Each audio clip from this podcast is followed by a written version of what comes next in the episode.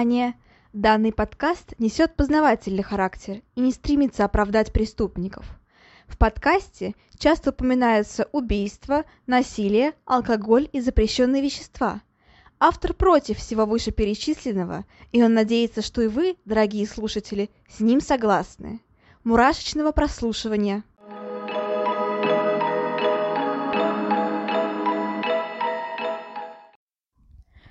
Всем привет!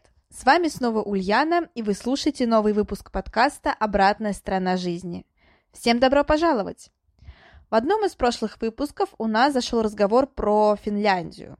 Тогда мы обсуждали убийство на озере Бодом. Это одно из самых загадочных преступлений Финляндии. Но есть еще одно. Это убийство Кюлики Сари, 17-летней девушки, которое так и не было раскрыто. Вообще, как я уже говорила, Финляндия является одной из самых безопасных стран в мире. Так было в 20 веке, по крайней мере, не во время войны. А, так есть и сейчас. Но не только безопасностью славится Финляндия, там очень красиво, холодно и немноголюдно. Просто идеальная страна для интровертов, и я очень люблю Финляндию с ее богатой, насыщенной историей, с ее потрясающими видами и с ее холодами. Кроме того, Финляндия является родиной Санта-Клауса или Йолупуки, то есть по-фински рождественского козла. Да, именно козла так переводится Санта-Клаус в Финляндии. Но не все так идеально, как кажется. Из-за низкого уровня преступности полиция не всегда бывает готова решить сложную задачу, которая перед ней возникает. Ну а из-за малого количества жителей новости, сплетни и страхи в том числе разлетаются в три, а то и в пять раз быстрее. И понятное дело, что часто это не играет на руку правоохранительным органам. Так произошло и с этим случаем. А, конечно, нельзя сказать точно, почему он так остался нераскрытым. Вина ли здесь некомпетентности органов, слишком сильного давления и излишней помощи местных жителей. Да, помощь тоже бывает излишняя. Или же преступник просто, правда, оказался слишком умным. А возможно, это совокупность этих факторов. Сегодня мы попробуем в этом разобраться. Давайте же начнем. Итак, убийство Кюлики Сари.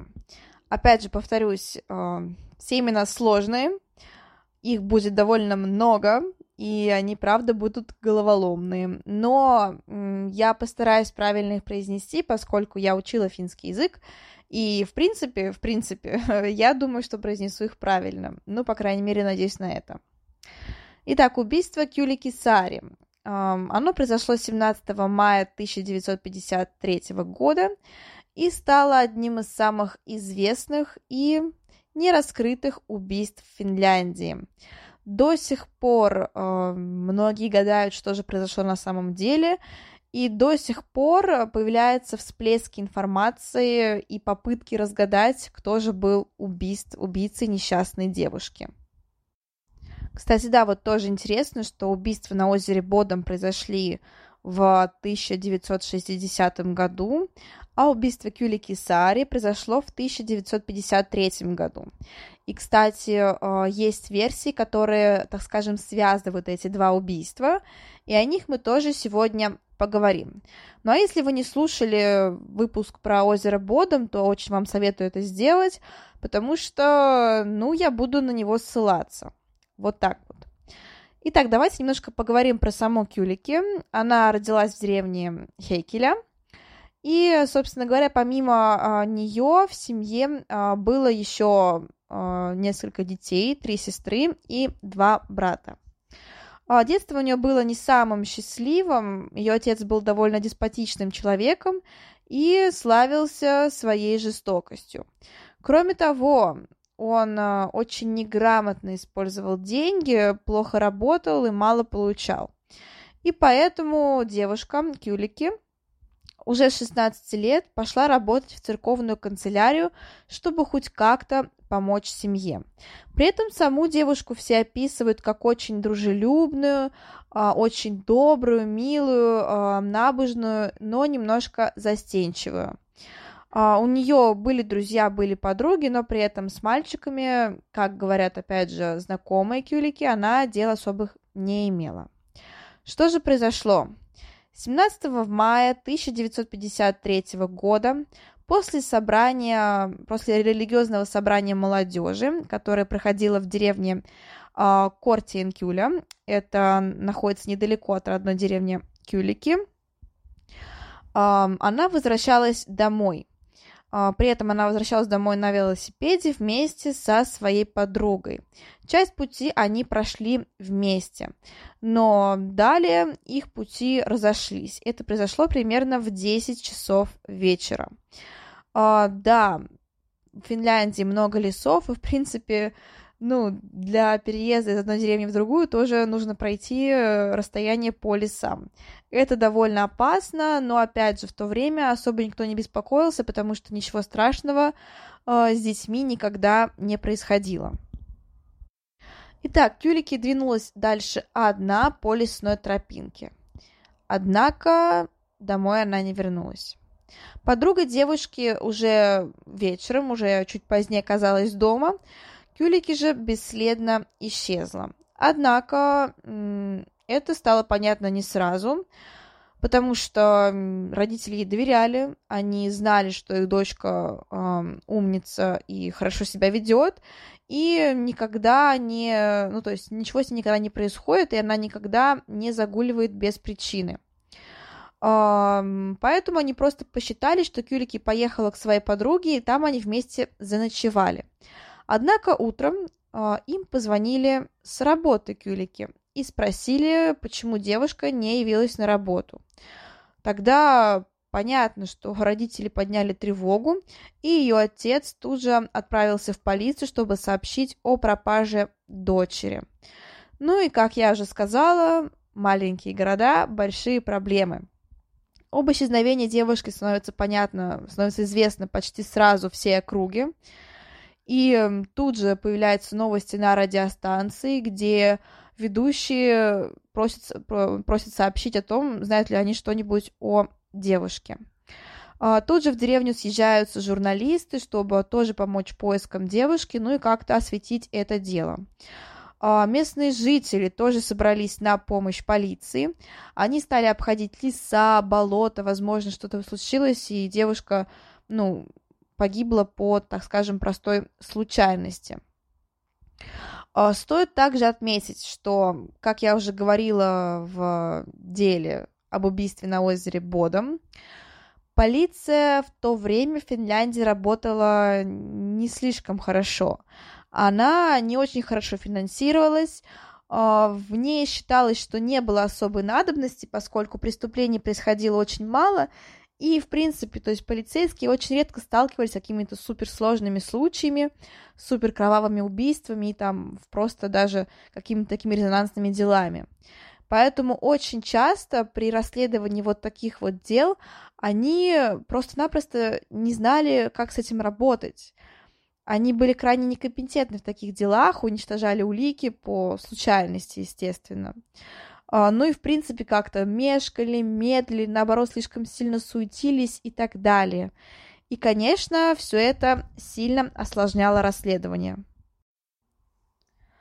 Кроме того, как я уже сказала, к делу были привлечены местные жители, которые, понятное дело, спасибо им огромное за помощь, но, однако, они тоже были некомпетентны в таких делах, и э, все возможные следы на пути, так скажем, Кюлики домой, они просто-напросто уничтожили.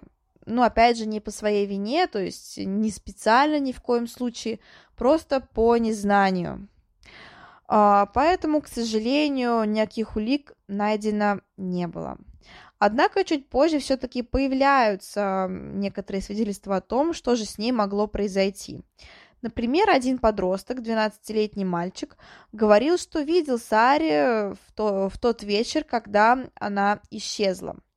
А, кроме того, он сказал, что рядом с ней двигался некий форт кремового цвета. И он ехал примерно на том же пути, что и шла э, Кюлики, то есть где-то рядом. Однако, помимо того, что он видел эту самую машину и то, что какой она была марки и цвета, мальчик ничего сказать не мог, поэтому, к сожалению, его свидетельства ни к чему э, не привели. Появились также слухи о том, что якобы кто-то из местных жителей видел э, некую девушку, обезумев, обезумевшую, которая ну, просто-напросто бегала по лесу и отличалась очень странным поведением. Э, пошли слухи, что якобы Кюлики сошла с ума и вот таким вот образом решила провести всю оставшуюся жизнь. Однако, понятное дело, что это все были просто слухи, и ничего из этого не подтвердилось. А, что произошло дальше? Дальше расследование заходит в тупик. И продолжается только через два месяца, когда происходят э, кое-какие события. 22 июля женщины, которые отправились на прогулку по лесу, замечают велосипед в торфянике. Когда велосипед извлекают на поверхность, собственно говоря, а, понимают, что это тот самый велосипед Кюлики, на котором она и отправилась домой. А, собственно говоря, это тоже, к сожалению, ни к чему не привело. И полиция почему-то решила, что просто вот так вот взять и отдать э, велосипед э, семье – это хорошее решение. То есть они даже особо-то его не обследовали, они так просмотрели, сказали окей, и отдали его семье девушки. Это было довольно странно. Но, к сожалению, уже здесь становится понятно, что шансов на то, что Кюлики жива, крайне-крайне мало. Конечно, надежда все еще была, но она угасала с каждым днем. А, еще через несколько месяцев, уже а, в октябре, нашли ботинок Кюлики. Опять же, казалось бы, ботинок, наконец-таки продвижение по делу, можно там какие-то улики снять, тому подобное, но, к сожалению, нет. А, помимо того, что внутри ботинка находился а, шарфик, который был со следами от зубов кюли, э, кюлики, и было понятно, что, скорее всего, использовали его в качестве кляпа, а, ничего не было. А, был еще носок мужской, но его владелец так и не был найден, поэтому, опять же, эта улика тоже завела в тупик. А, тут, да, тут уже всем становится понятно, что кюлики, скорее всего, с вероятностью 99% мертва. И, к сожалению, так и оказалось. Труп Кюлики нашли 11 октября, когда охотник Илмари э, заметил странную особенность. Э, он увидел, что в торф странно воткнута ветвь ели, и что там ее так-то не должно быть. Э, когда он вынул эту самую ветвь из болота, он обнаружил вполне себе человеческие следы над ней, на ней. То есть она была заточена, заточена ножом. А, он поднял торф и обнаружил под ним женский труп. Понятное дело, что Илмари сразу вызвал полицию.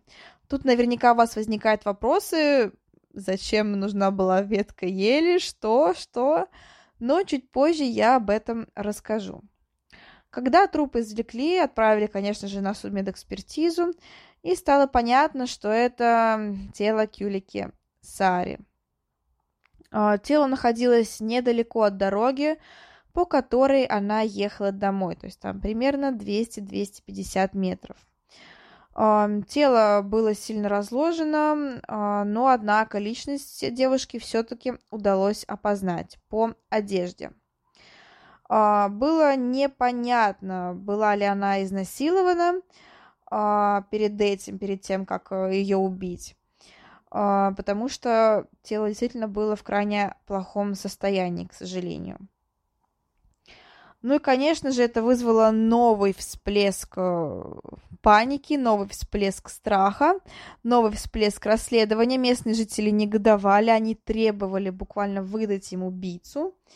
А, собственно говоря, на похороны девушки пришло 25 тысяч человек. Это очень много, особенно для небольшой такой, небольшого, так скажем, городка, где выросла Кюлики. И понятное дело, что это дело было... Понятное дело. А, понятно, что это дело а, вызвало огромный резонанс по всей стране, просто стало чуть ли не правительственным делом, и найти убийцу стало делом принципа. Но, к сожалению, поиски убийцы так и не увенчались успехом. Понятное дело, что были подозреваемые, их было достаточно много, и сейчас мы обсудим а, некоторые версии того, кто мог являться а, убийцей Кюли Кисари. А, поэтому приступаем, наверное, к одной из самых интересных частей. А, по одной из версий, а, Кюлики убил ее отец.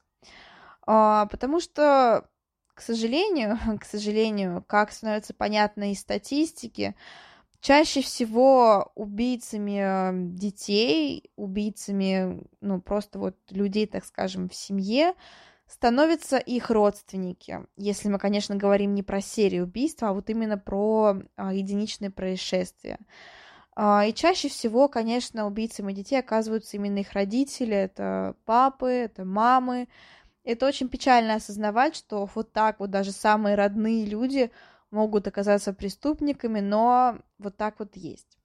Поэтому, понятное дело, что перво-наперво стали подозревать отца Кюлики, но, однако, у него было алиби, и ничего, кроме слепых подозрений, собственно говоря, против него не было. Далее, подозреваемым становится э, духовник э, Кюлики Сари. Напомню, что она часто посещала церковь. А, он был настоятелем церкви а, Исайоки. И, собственно говоря, за три недели до убийства был приведен в приход а, Мэри Карви. Вот так вот. Почему подозревали именно его?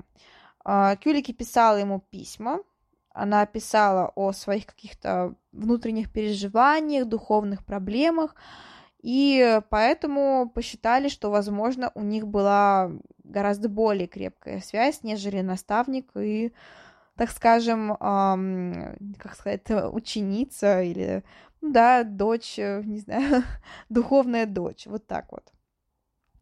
Однако было установлено, что э, священника не было на месте убийства, и, в принципе, что он был даже в другом городе, и никак за то время, что у него было, ну, без алиби, он никак не мог бы доехать до города Кюлики, там ее убить и приехать еще и обратно. Uh, кроме того, у него еще и не было ни прав, ни машины, и поэтому это нужно было еще добираться какими-то окольными путями. А, но все равно это вызвало резонанс, потому что были подняты давние дела этого самого священника, и стало понятно, что у него было очень много связей с женщинами, его даже некоторое время отстраняли от работы в Африке, миссионерской работы, а, потому что он славился своими связями, многочисленными связями с женщинами. женщинами. Помимо прочего, а, у него были, были слухи о том, что он был связан также с несовершеннолетними девушками, которые не достигли возраста 17 лет.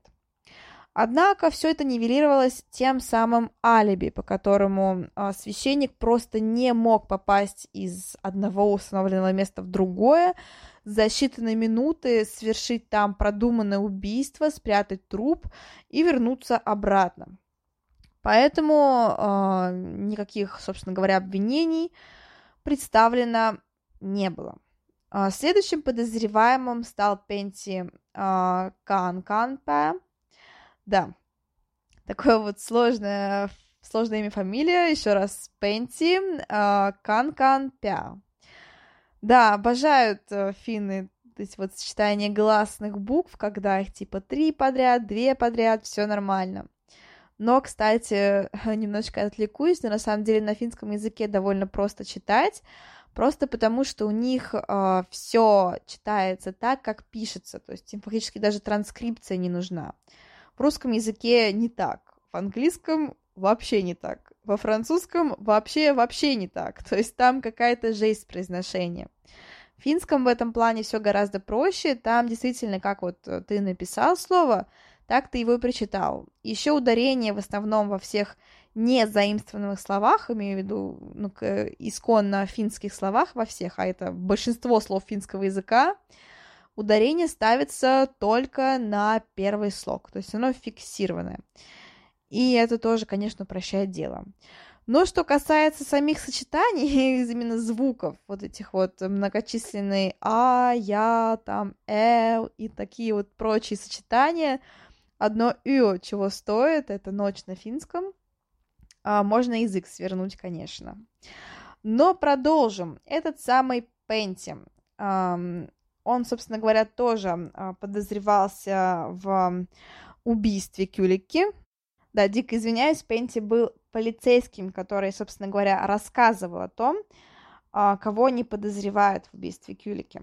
Итак, это был канавокопатель, 38-летний местный житель, его тоже никак, собственно говоря, не, не задерживали, ничего не делали, потому что у него, потому что не хватало никаких доказательств. Этот мужчина а, жил со своей матерью и братом, и в день убийства, как рассказывает его семья, уже в 7 часов вечера он спал, потому что был сильно пьян и не мог из-за этого постоянного, ну, из-за алкогольного опьянения совершить э, никакого убийства. Э, однако это был довольно странным человеком, он был довольно странным человеком, этот рабочий. Э, во-первых, он не имел никаких отношений с девушками. Во-вторых, говорилось о том, что у него были некие проблемы именно с психическим здоровьем, и он страдал даже вуари... вуаризмом, то есть подглядыванием. При этом подглядывал он за девочками, за подростками в окно сауны. То есть тоже такое себе. Но не все вуайеристы становятся все-таки убийцами, тем более настолько жестокими убийцами. И правоохранительные органы прекрасно, этого поним... прекрасно это понимали, что одного факта вуари... вуайеризма не хватает, чтобы обвинить человека вот в таком вот серьезном деле. А, семья, опять же, утверждала, что во время убийства он находился дома и а, никуда не выходил. Однако во время допроса а, мужчина вел себя еще более странно и выкрикивал странные фразы по типу того, что Кюлики уже мертва, что вы ее не найдете и тому подобное. Позднее он говорил, что не помнил о том, что произошло на допросе, и что вообще он этого, собственно говоря, не говорил. А, полиция не могла никак подтвердить его слова, и, в общем-то, понятное дело, что ни к чему это особо не привело. А, далее, последующие допросы привели к тому, что мужчина рабочий стал вообще просто полностью в неадекватном состоянии, и его вообще нужно было лечить. А, также, что еще считается? Считается, что этот самый канавокопатель, правда, мог оказаться убийцей, а помощником его мог стать его Шурин, поскольку у Шурина было достаточно, ну, такое себе криминальное прошлое. А, кроме того, у них была лопата, которой они тоже могли копать ту самую могилу, в которой нашли кюлики. А, его Шурина тоже допросили, после этого он переехал в другой город. А, сначала в другой город, а потом в другую, в другую страну, в Швецию. А, почему он это сделал, непонятно. Просто ли испугался, или действительно как-то был к этому причастен. Однако тот самый Пенти, полицейский, сказал о том, что, в принципе, несмотря на то, что а, их никак не обвиняли, этих двоих мужчин, против них были довольно-таки, ну, серьезные доказательства, и вели они себя, мягко говоря, странно. Я не знаю, на самом деле, тут сложно сказать однозначно. Меня напрягает тот факт, что после допроса один из мужчин сразу же переехал в другой город, а потом и в другую страну, но с другой стороны он правда мог испугаться, поскольку у него уже были приводы в полицию, наверняка он понимал, что если что, могут его быстренько обвинить, и если он даже этого не совершал, то навесить на него это страшное дело. Поэтому он мог просто испугаться и переехать в другую страну. А, еще один подозреваемый – это 35-летний владелец кафе. В вечер убийства Кюлики он как раз-таки проезжал на похожей машине а, мимо, собственно говоря, дороги, по которой а, шла девушка. Кроме того, у него особо никакого алиби толком и не было, и поэтому были, все, были веские причины его подозревать. А, мужчина ехал в машине вместе со своим а, помощником, вместе со своим другом. И да, скорее всего, возможно, именно эту машину и видел тот самый мальчик. А, однако, однако, помимо того, что у него нет алиби, есть похожая машина, ничего против него толком-то и не было. То есть просто, возможно, он просто ехал мимо и действительно ничего не знал и ничего не делал.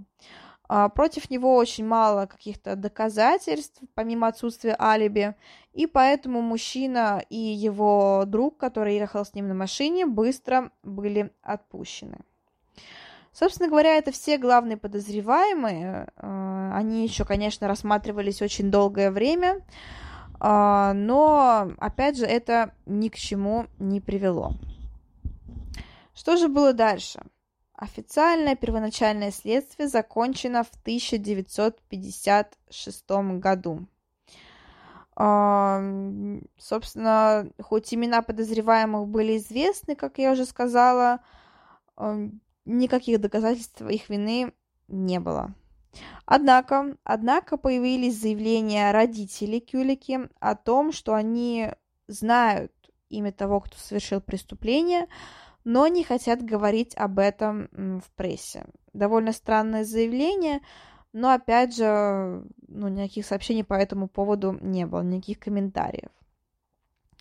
Что на самом деле думаю я, я не знаю, потому что а, меня вызывает э, подозрение, наверное, в самой большей степени тот самый копатель, канавокопатель, который действительно мог убить Кюлики, и вот такое вот странное поведение у него еще было.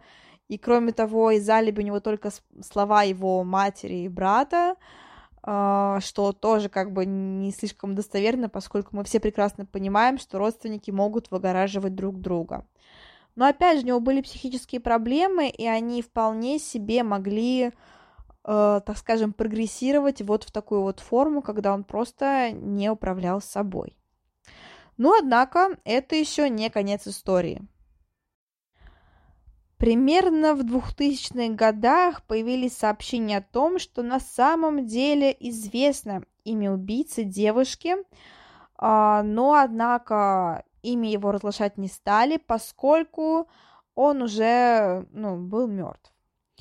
Опять же, э, в 2013 году это сообщение было опровергнуто и сказали о том, что никто не может знать точного имя убийцы, поскольку ну, ничего не было, ни суда, ни обвинений, ни подозрений, ничего. И что, конечно, дело Кюлики, Кюлики Саари до сих пор остается не раскрытым. А, далее выходит очень странная книжка в 2000-х годах. Ну, как странная относительно. А, собственно говоря, книжка про Ханса Асмана. И я думаю, что те, кто слушает подкаст давно, вспоминают что-то такое про вот это вот самое имя, фамилию. Ханс Асман был также подозреваемым в убийствах на озере Бодом и что он якобы был немецким шпионом, который совершил убийство как на озере Бодом, а, так и убийство Кюлики Сари, и что якобы в этом деле также была замешана а, его жена. А, также было рассказано о том в этой книжке, что якобы перед своей смертью он признался в убийствах на, в убийствах на озере Бодом и в убийстве Кюлики Саари. Не прямо, а вот что якобы когда-то давно он э, совершил аварию, так скажем, он совершил наезд на девушку, и что эта девушка умерла. И все подумали, что он это сказал про Кюлики Саари. А, потому что действительно предположение о том, что ее задавили на машине, тоже были. Однако, опять же, это ни к чему толком не привело, и вся эта книжка, да и в целом подозрение насчет Ханса Асмана, тут все-таки странная фамилия. Ну ладно, можно немножко, наверное, пошутить над этим. А, собственно, никаких подозрений против него не было. Ну и вся эта история с э, тем, что он был немецким шпионом и все такое прочее, тоже как бы такая не самая, не самая подтвержденная. Есть еще одна версия о том, что а, на Кюлике был совершен наезд группой неких мужчин, которые, поняв, что они совершили преступление, поняв, что они нечаянно совершили этот наезд, Вышли из машины и, поня- поняв, что девушку уже не спасти, они решили оттащить ее тело в лес и там закопать. А, ну или же они поняли, что девушка все еще жива, она находится в крайне тяжелом состоянии и добили ее. Именно поэтому, именно поэтому, например, может, э, могут быть следы от зубов на том самом кляпе. Помимо прочего, я обещала рассказать про ту самую еловую ветку, которая была обнаружена на месте захоронения Кюлики. Возможно, это просто была такая могильная метка. То есть та самая группа мужчин могла пометить как-то место преступления, чтобы самим не забыть или чтобы, если что, там как-то не запутаться и тому подобное. Поэтому вполне себе вероятно, что именно этой веткой они отметили место преступления. А, ну а само, само убийство было просто несчастным случаем. Опять же, повторюсь, а, то, что ее изнасиловали, доказано не было. То есть непонятно, убийство это на сексуальной почве, или же это какая-то случайность, э, просто вот тот же самый наезд, когда просто решили избавиться от э, тела, чтобы никак не привлекали к этому делу. Вот так вот. Собственно говоря, это такие самые распространенные версии, которые есть по поводу убийства э, Кюлики Саари. Ни одна из этих версий не была подтверждена, поэтому я думаю, что погадать над тем, что там было на самом деле, довольно интересно. Как я уже сказала, мое мнение, что все-таки, наверное, это был канавокопатель, потому что вот очень он супер подозрительный, я прям не знаю, Э, у меня к таким вот людям прям огромная доля подозрения. Ну и помимо прочего, мне кажется, очень вероятная версия с тем, что на девушку действительно был совершен наезд, потому что она ехала по дороге, ехала в темноте, э, кто-то мог просто не заметить того, что вот это едет девушка по дороге, а, при ней никаких не было ни светоотражателей, понятное дело, ничего такого, Поэтому машина просто могла совершить наезд, и поняв, что вот совершили преступление, водитель мог э, просто выйти и спрятать труп девушки, или же добить ее, если она находилась в тяжелом состоянии, и также закопать, чтобы его не поймали. Такая версия мне тоже кажется вероятной. Но, но а, здесь э, немножко непонятно с велосипедом, потому что он был найден в хорошем состоянии, и если бы был совершен наезд, очевидно, что, скорее всего, велосипед был бы сильно испорчен. Впрочем, впрочем, возможно, девушка его везла за собой, и он просто ехал рядом с ней велосипед, а наезд был совершен на нее, а, и поэтому велосипед остался нетронутым, или же она просто его отставила, по каким-то причинам отошла ну, вдоль дороги, и в это время на нее был совершен также наезд.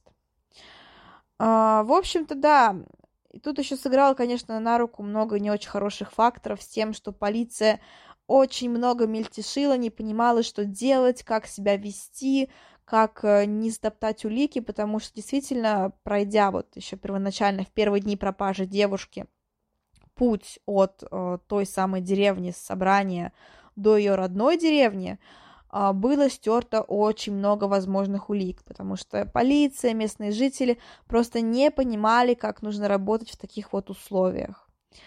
Э, ну и опять же, повторюсь, огромное давление со стороны общественности, огромное количество слухов с тем, что вот девушку видели там, там, что она жива, что она сошла с ума, что там какая-то машина появилась рядом. Это, конечно, тоже максимально сильно путало следствие. Поэтому, возможно, возможно, тут, конечно, в истории, история не любит сослагательных наклонений, но, возможно, если бы э, расследование велось куда более профессионально, возможно, ее бы убийцу все-таки нашли, и душа Кюлики, э, Кюлики Сари упокоилась бы, так скажем, э, упокоилась бы. Вот так вот. Но хотя бы, хотя бы родители девушки, ну то есть тут тоже стоит понимать, что такая ситуация, когда человек пропал, и ты даже не знаешь, жив он или нет, ждать ли его или еще не надеяться, это, наверное, самое тяжелое состояние. Мне кажется, ждать чего-то куда тяжелее, чем знать даже самую плохую новость. И поэтому, конечно, хотя бы, ну, успокаивает то, что родители девушки уже, ну, понимали, что она все-таки мертва, и что нужно искать именно убийцу но, наверное, до конца жизни они все-таки думали о том, кто же совершил такое страшное преступление над их дочерью. Вот такая вот история. А, собственно говоря, да, мы разобрали в предыдущем выпуске с одной из самых тоже громких убийств в Финляндии. Вот сегодня также продолжили эту тему убийством Кюлликки Саари. Вообще, конечно, это два самых таких известных, самых э, ужасных преступлений Финляндии, ну, я имею в виду именно вот таких вот true crime овских, если мы не говорим про какие-то там политические штуки, про теракты и так далее. Именно что касается неразгаданных убийств и всего такого. А, но вообще, конечно, хочется верить в то, что когда-нибудь все-таки раскроется тайна убийства Кюли Кисари, и мы будем знать, кто же совершил это страшное преступление. Понятное дело, что, скорее всего, преступник уже давно мертв, да, наверное, не скорее всего, а точно. Но это просто интересно, и мне кажется, что это все-таки ну, нужно знать. Вот такие вот выводы, и к концу выпуска, по-моему, у меня совсем голос немножечко подосел потому что э, я его чутка сорвала, и, э, наверное, к концу выпуска я уже слишком сильно хриплю, сама себя со стороны не слышу, но когда буду переслушивать на монтаже, то пойму. В любом случае, надеюсь, э, не сильно противный голос у меня сейчас, не слишком низкий, не слишком сиплый, но вот так вот. Всем еще раз спасибо за прослушивание. Пускай ужасы, страхи и прочее хтонь в вашей жизни присутствует только во время просмотра фильмов ужасов, триллеров и каких-нибудь мистических кинокартин, а в остальное время ваша жизнь будет стабильной, счастливой и спокойной, как я уже много раз говорила. Это, мне кажется, самым главным в нашей жизни. А, всем еще раз спасибо. Возвращайтесь на следующей неделе. Всем пока-пока! thank you